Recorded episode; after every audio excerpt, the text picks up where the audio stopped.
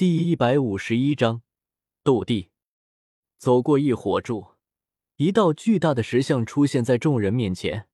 石像高达万丈，散发着一种凌驾天地般的至强气息。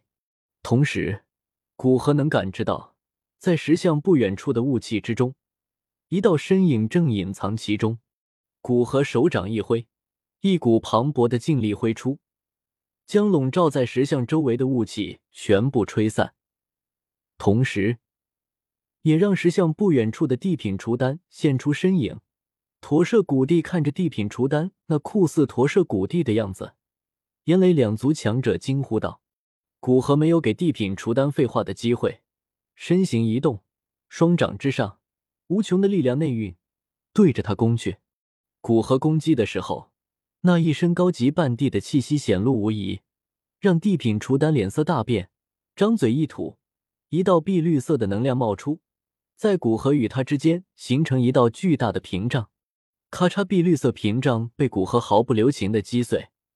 不过地品雏丹也借着这一瞬间的阻隔，拉开与古河之间的距离，难以置信的质问道：“以外界的环境，怎么可能出现你这样的强者？”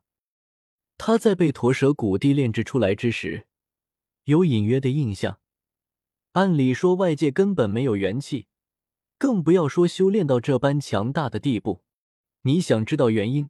古河嘴角露出一丝诡异的笑意，右手一挥，无穷的彩色火焰从其手掌冒出，对着地品雏丹蔓延而去。地品雏丹便是驼舍古帝用地岩炼制的，对它有特别的克制作用。原时间线，虚无吞炎只是用化丹神诀引出驼舍古地玉质上的一丝地炎的气息，形成光圈，套在地品雏丹身上，便让它恢复成丹药的形状。由此可见，地炎对其克制之大。地炎地品雏丹简直比见识到古河的修为还要震惊。在他的观念中，地炎便是驼舍古地的专属火焰，而眼下驼舍古地的传承并没有消失。一个人类却是掌握了地炎，古河不语，催动着彩色的火焰，从四面八方将地品雏丹包裹。啊！伴随着彩色火焰蔓延到地品雏丹身上，一丝丝白烟从地品雏丹身上溢出，凄厉的惨叫声也是陡然响起。随着越来越多的白烟溢出，地品雏丹的身体开始变得模糊起来，最后缓缓塌缩。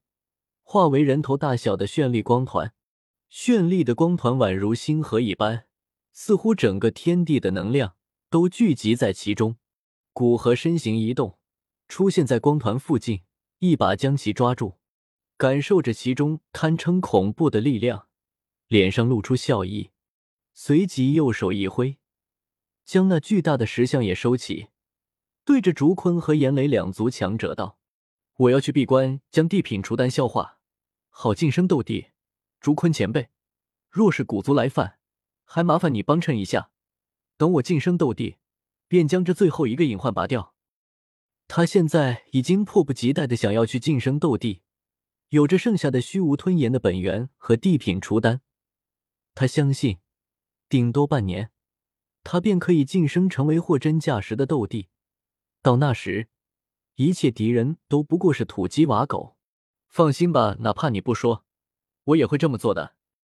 竹坤点点头，对于古河收掉石像有些猜测，不过理智的没有问出来。古河离开古地洞府，飞到岩浆深处，先将黑岩取出，开始炼化这片天地仅存的虚无吞炎本源。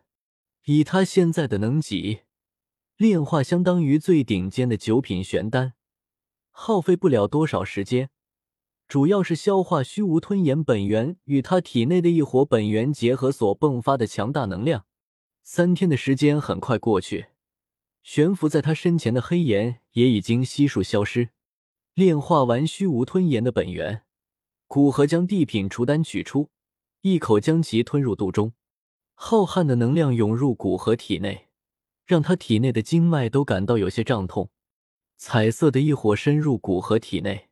将那涌入体内的能量进行精炼，并催动着他们按照功法路线进行运转，最终化为古河本身的斗气。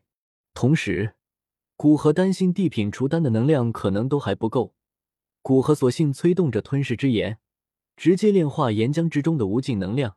在两相结合下，古河的实力正以一个稳步的速度提升着。时间在修炼之中快速度过，三个月后，古河的气息已经到了一种可怕的地步。那无尽的岩浆海都在随着他的呼吸而波动着。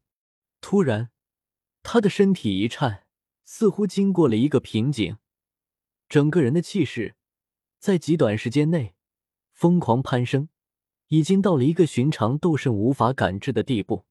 这种情况并不是斗圣强者无法感知到古河的存在，而是古河的存在对于他来说，便犹如那悬挂于高天的恒星。难以知晓其浩瀚，只知道极为强大，但具体有多强大，难知其万一。而在古河开辟的空间之中，古特的气息突然疯狂暴涨起来，短短瞬间便跨过斗宗与斗尊的门槛，晋升到斗尊境界，并还在以一个恐怖的速度攀升着。浩瀚的岩浆海激起数万丈巨浪，无尽的彩色火焰出现在高天。让整个西北大陆的温度在短短瞬间便提升了数十倍。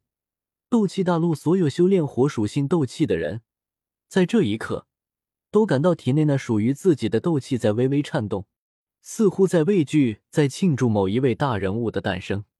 至此，古河终于成为斗帝。成为斗帝之后，整个大陆再也没有敌手。古河准备先解决古族的麻烦。古界他并没有去过。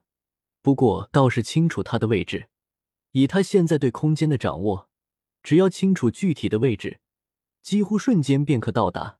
不过当他到古界附近，发现整个古界除了一些古族强者之外，基本上都已经消失。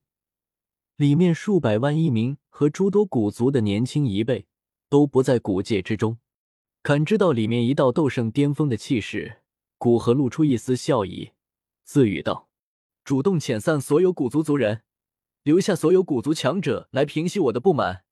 古元，进取之力你也许不足，但守城的能力，恐怕整个斗气大陆没人能比得上你。说完便破开古界，而在古界之中，古元和古族顶尖强者正聚集于此，每个人脸上都带着一种视死如归的表情，似乎已经将生死置之度外。